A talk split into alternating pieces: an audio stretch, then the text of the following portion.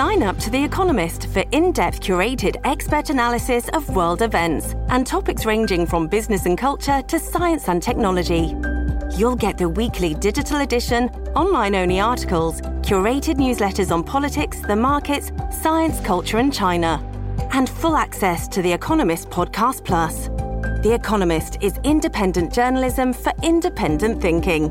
Go to economist.com and get your first month free.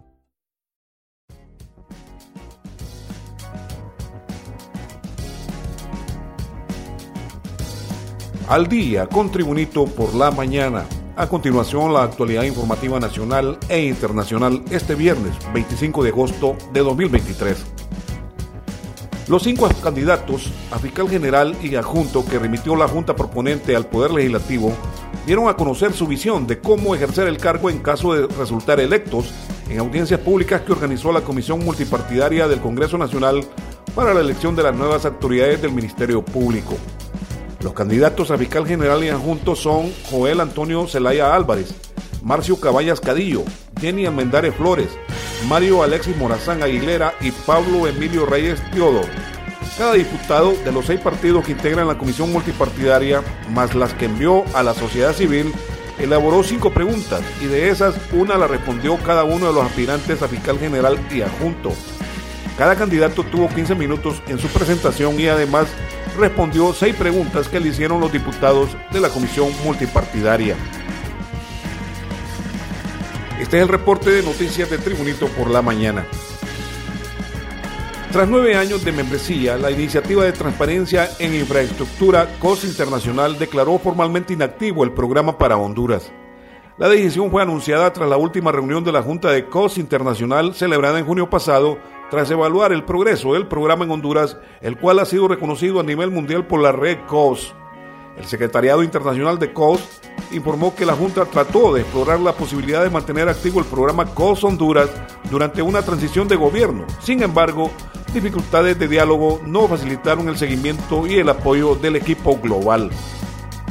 Más noticias. El embalse de la Concepción, el cual abastece agua a más del 80% de la población en Comayagüela, no logra recuperar una cantidad bastante superior al 50% pese a las lluvias registradas en la zona central del país. Según el último reporte de la Unidad Municipal de Agua Potable y Saneamiento, el embalse que cuenta con una capacidad de almacenamiento de 36 millones de metros cúbicos en la actualidad apenas alcanza el 49% de su capacidad, es decir, 17 millones de metros cúbicos.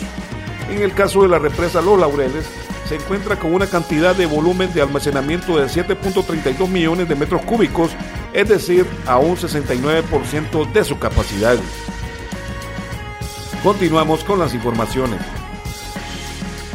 Autoridades de Protección Civil de Honduras declararon este jueves alerta verde preventiva en 13 de sus 18 departamentos por las lluvias que genera un sistema de baja presión, informó una fuente oficial.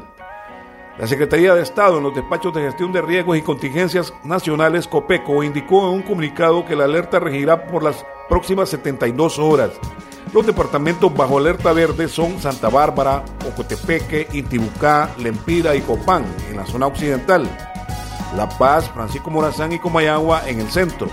Cortés y Lloro en el norte, Atlántida, Caribe, Choluteca y Valle en la zona sur de Honduras, señaló Copeco. Continuamos con las informaciones. En redes sociales se viralizó un vídeo en el que se muestra a una joven hondureña discutiendo por 100 lempiras con un conductor de taxi quien le pedía que se bajara de la unidad. Una usuaria de TikTok que compartió unos vídeos asegurando que la discusión duró varios minutos y no fue hasta que llegó la policía que se terminó. En el vídeo se puede escuchar que el taxista, quien sostenía las pertenencias de la joven en mano, le pide que se baje de la unidad, mientras que ella desesperadamente le grita que no y entre lágrimas le pide que le regrese el dinero. Según lo que dice la joven, ella le había pagado al taxista con un billete de 100 lempiras y este no le quería devolver el cambio. Más informaciones con Tribunito por la mañana. El ministro de Defensa, José Manuel Zelaya, advirtió que estamos claros que se aprobó una amnistía, pero esta figura para delitos de lesa humanidad no prescribe con respecto a los responsables de lo ocurrido en 2009, cuando derrocaron a su tío José Manuel Zelaya y lo expatriaron a Costa Rica. El funcionario manifestó que el tic-tac para los golpistas continúa hasta que se haga justicia. Es un clamor de la gente que protestó contra un golpe de Estado y esperamos que en este sentido el ministro de Defensa José Manuel Zelaya solicitó que aprendan un poco de democracia a la vez cabezas calientes que salen a las calles. Piense que callaron con el golpe de Estado, la reelección ilegal, la venta del territorio nacional a través de la sede y el saqueo de la narcodictadura. Informaciones internacionales. Desde Atlanta, Georgia, se informa. El expresidente de Estados Unidos, Donald Trump, quien gobernó la Unión Americana entre 2017 y 2021, salió este jueves de la cárcel de Atlanta en Georgia pocos minutos después de haber ingresado y tras haber aceptado pagar los 200 mil dólares que sus abogados acordaron con la fiscalía como fianza. Las autoridades penitenciarias tomaron las huellas dactilares y una fotografía policial del republicano acusado de 13 delitos por haber intentado revertir el resultado de las elecciones presidenciales de 2020 en Georgia. Unos 20 minutos después de su ingreso, Trump abandonó la prisión del condado de Fulton en un convoy de vehículos blindados escoltado por el servicio secreto que se encarga de la seguridad del exmandatario. Informaciones deportivas. Desde España se informa.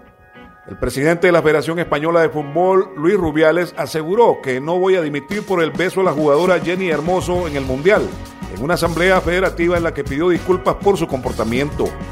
No voy a dimitir, no voy a dimitir, dijo Rubiales en la asamblea, ante la que pidió perdón sin paliativos por su comportamiento en el palco de autoridades de la final del Mundial y su posterior beso a Hermoso que calificó de espontáneo, mutuo, eufórico y consentido.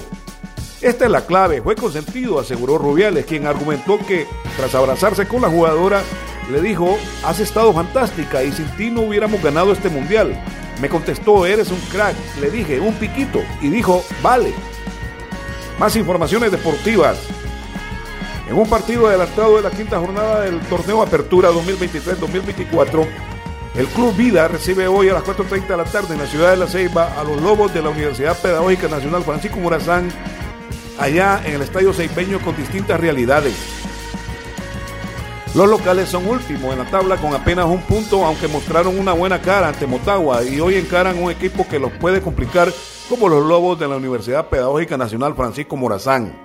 La quinta jornada del torneo Apertura del fútbol profesional hondureño se completa con el clásico Motagua versus Olimpia este sábado a las 7 de la noche en el Estadio Nacional Chelatucles y los juegos del domingo Maratón versus Victoria, Génesis ante Real España y Olancho frente al Real Sociedad.